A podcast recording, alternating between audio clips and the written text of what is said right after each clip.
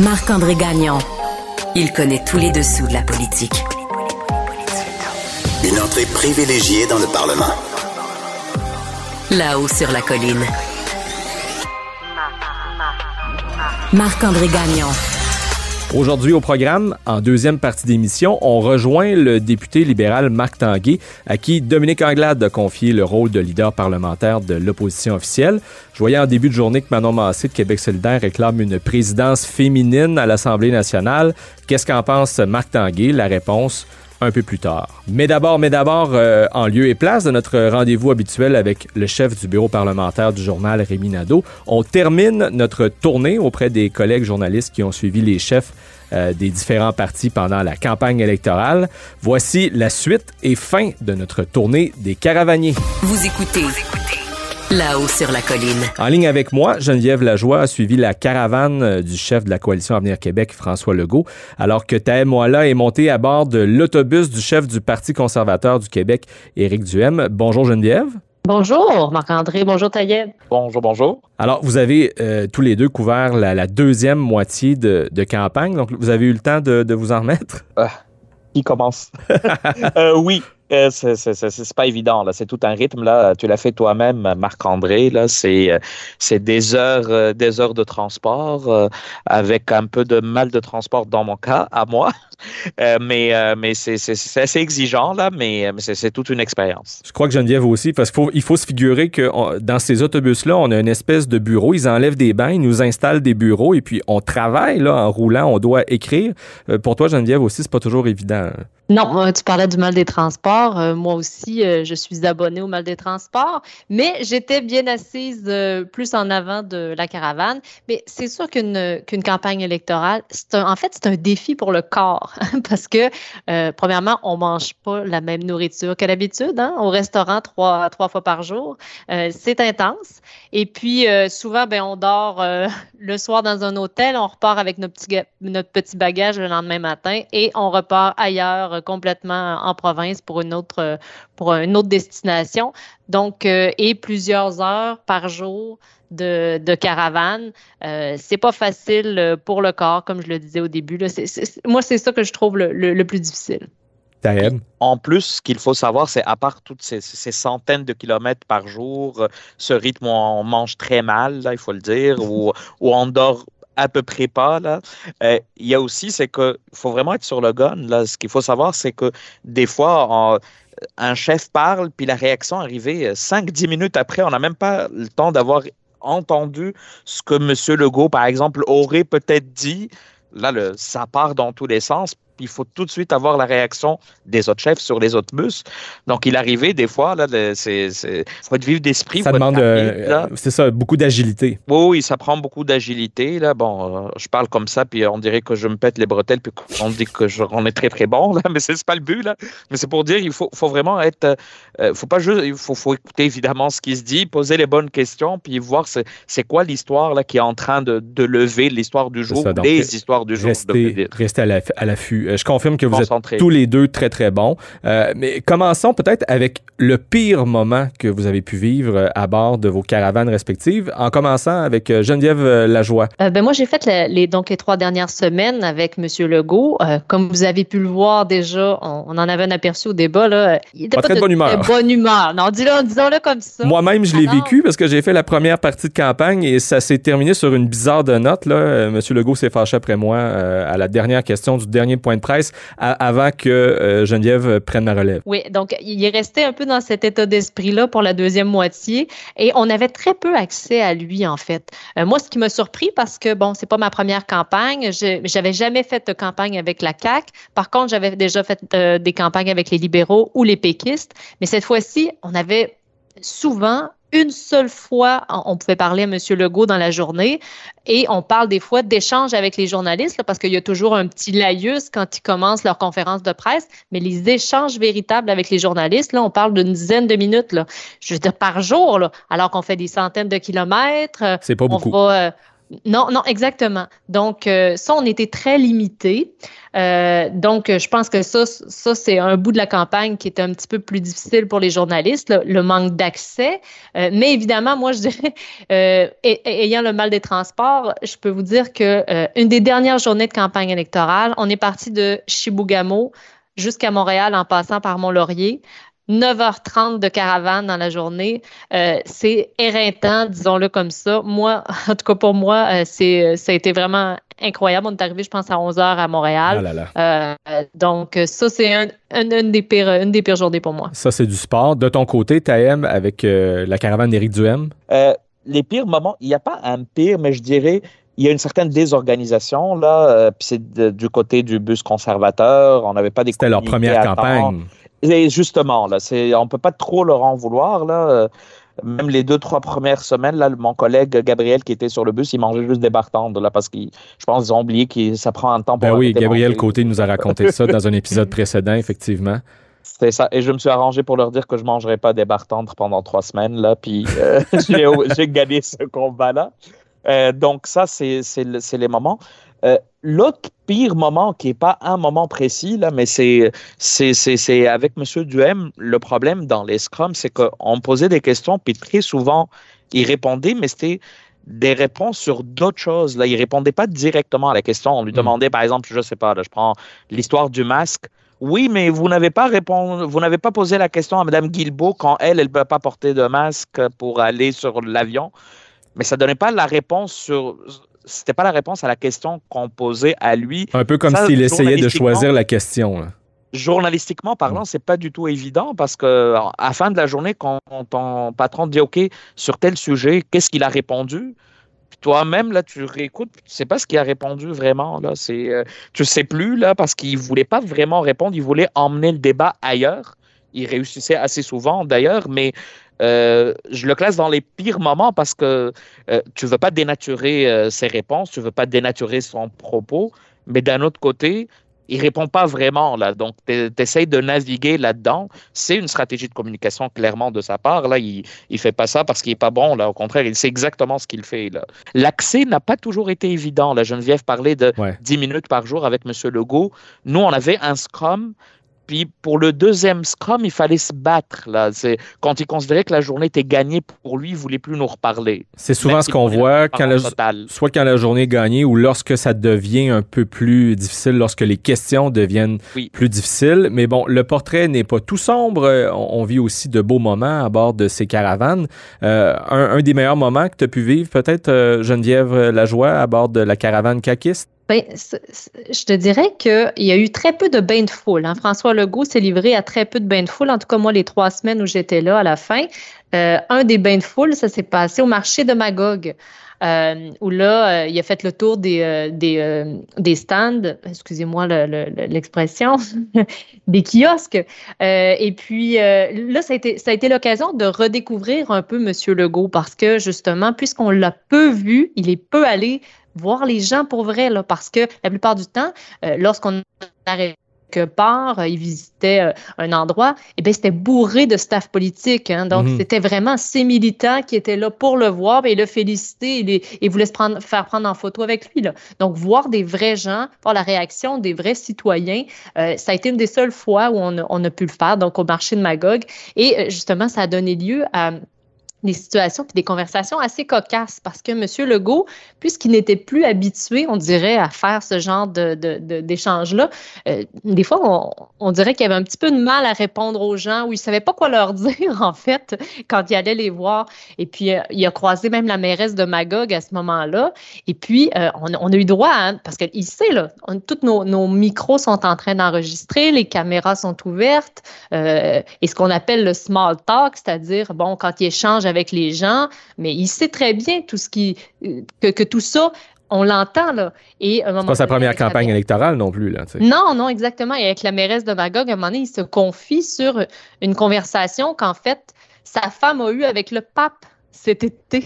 Alors, tout le monde, on a tous appris que finalement, euh, que la, madame, euh, sa conjointe, Madame Bray, avait fait sourire le pape cet été parce qu'elle lui avait demandé s'il s'ennuyait de danser le tango en Argentine.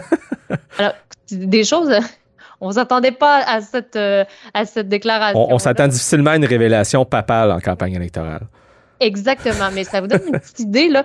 Une, une, autre fois, au lac Mégantic, M. Legault avait organisé un, une conférence de presse. Euh, euh, tout était parfait. Hein, on était sur le bar, il y, avait, il y avait une équipe de football de jeunes qui jouaient euh, pendant la conférence de presse et ensuite, il s'est livré à un petit échange avec les joueurs qui étaient au secondaire, peut-être secondaire 2, 3.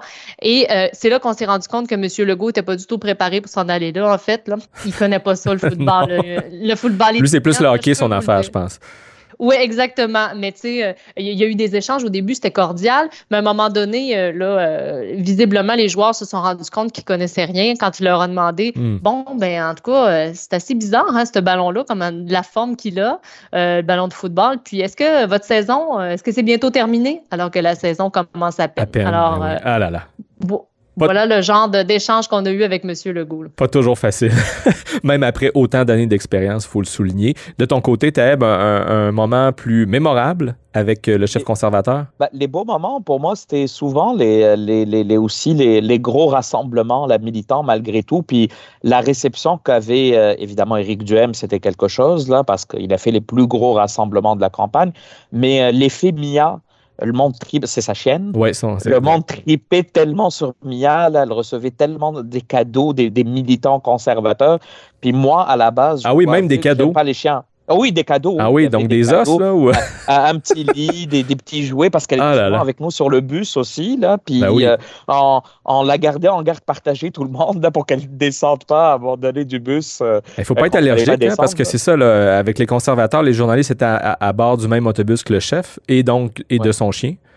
Moi, je n'étais pas allergique, mais à la base, je l'avoue devant, euh, devant tout le monde, j'ai peur des chiens. Mais là, avec Mia, là, ça a cliqué, j'avoue. Là. Je l'ai écrit d'ailleurs sur Twitter, puis plusieurs là, partisans un peu plus énervés conservateurs, ils me disent pour une fois que tu dis quelque chose de bien sur les conservateurs. donc, euh, qu'est-ce qu'on apprend? tellement là qui a, qui a, surmonté sa peur des chiens avec Éric Duhem Absolument. Puis Éric Duhem m'a m'a remercié pour le tweet et m'a dit ça m'a vraiment fait chaud au cœur de ah savoir j'aurais au moins réussi à, amoindrir un peu ta peur des chiens. Il n'a peut-être pas fait élire de député, mais il aura réussi ça lors de la campagne de 2022. C'est au moins ça de gagner et c'est tout le temps que l'on a. Euh, merci à vous deux. Geneviève Lajoie est correspondante parlementaire pour euh, le bureau parlementaire du Journal de Québec et du Journal de Montréal. Taïm Moala euh, du Journal de Québec qui a renoué avec le plaisir de, faire la, la couverture du maire Bruno Marchand à l'Hôtel de Ville de Québec. On continue de te lire euh, aussi dans les pages du Journal de Québec. Merci à vous deux. Vous écoutez là-haut sur la colline. En attendant les cérémonies d'assermentation qui auront lieu la semaine prochaine pour les députés et les ministres, Dominique Anglade a été la première parmi les chefs à procéder à la nomination de ses officiers parlementaire. Enrico Ciccone, qui est député de Marquette, devient président du caucus libéral.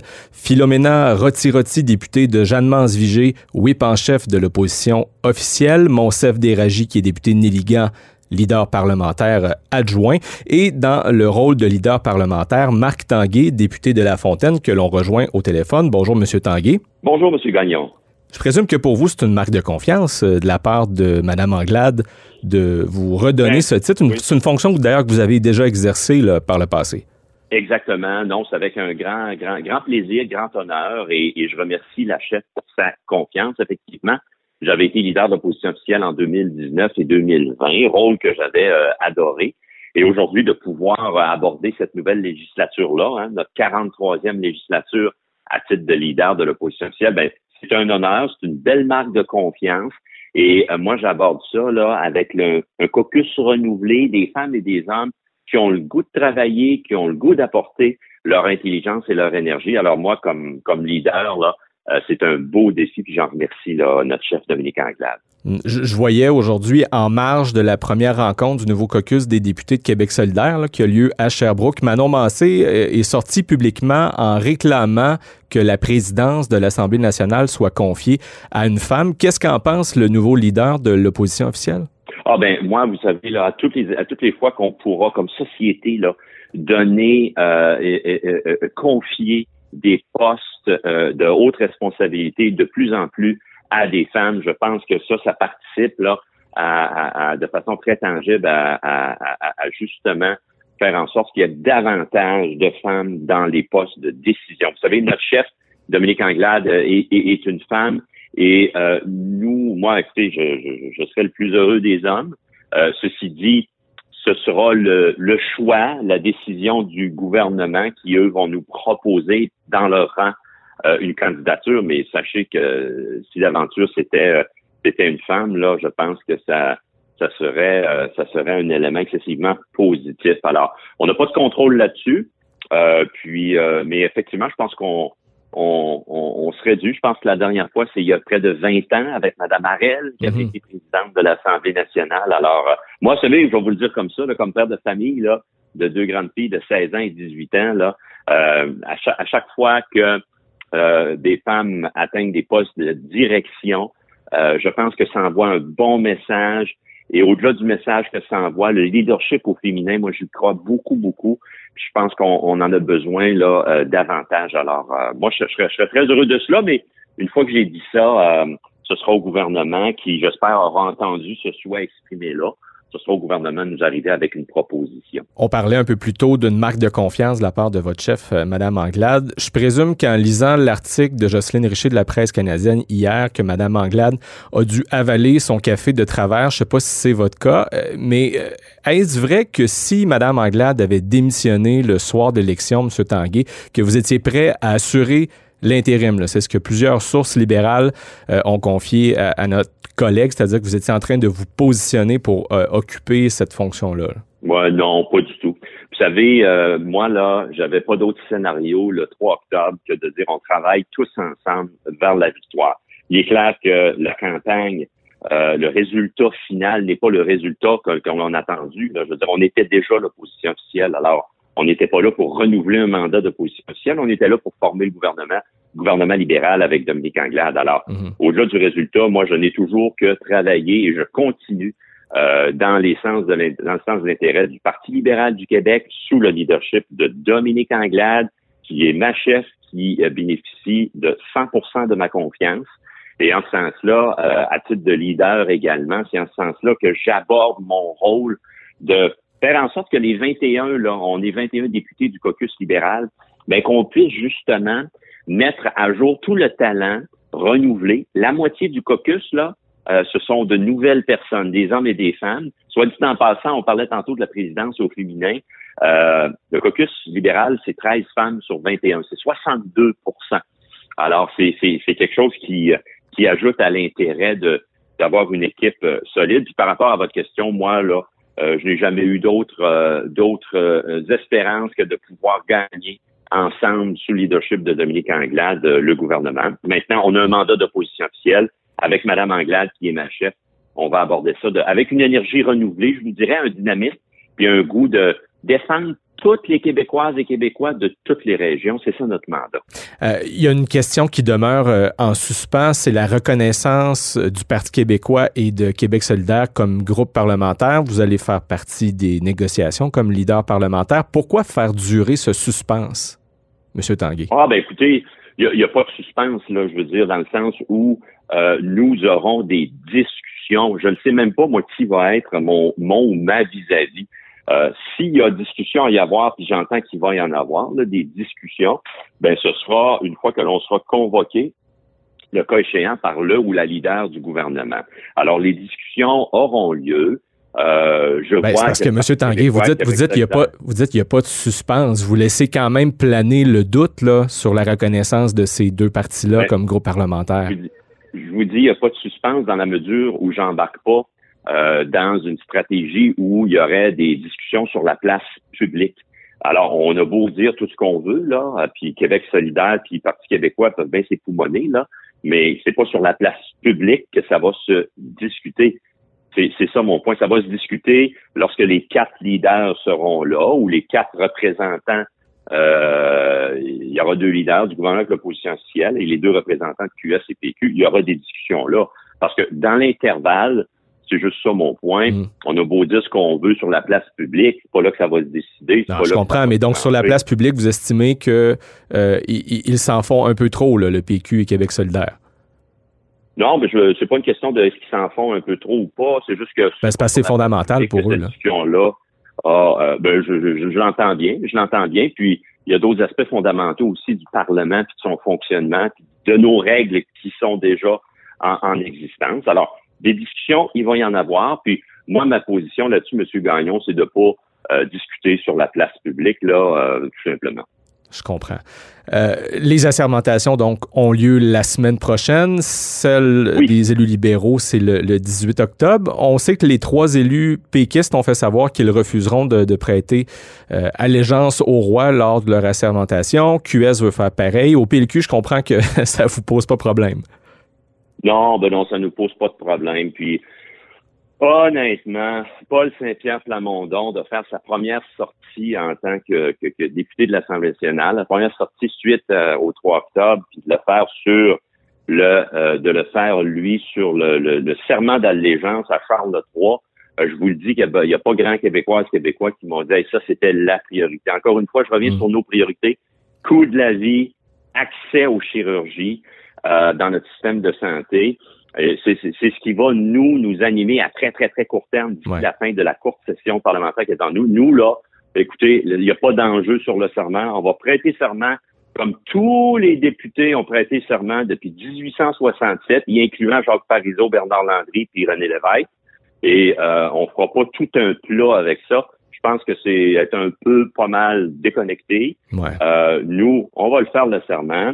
Et euh, ça sera clairement pas nous là notre cheval de bataille. Je comprends. Ben, vous dites bataille, ça sera pas ça. Ouais, je, vous, vous dites ce n'est pas une priorité pour les Québécois. Moi, ça me rappelle François Legault qui pendant la campagne électorale disait la réforme du mode de scrutin, ce n'est pas une priorité, ce n'est l'affaire que de quelques intellectuels. Or, euh, vous avez vu dans un sondage léger le journal ce matin qu'il y a pas moins de 53% finalement des Québécois qui souhaitent que le système électoral euh, soit euh, revu. Donc, eh, il faut remettre ça de l'avant, euh, Marc Tanguay?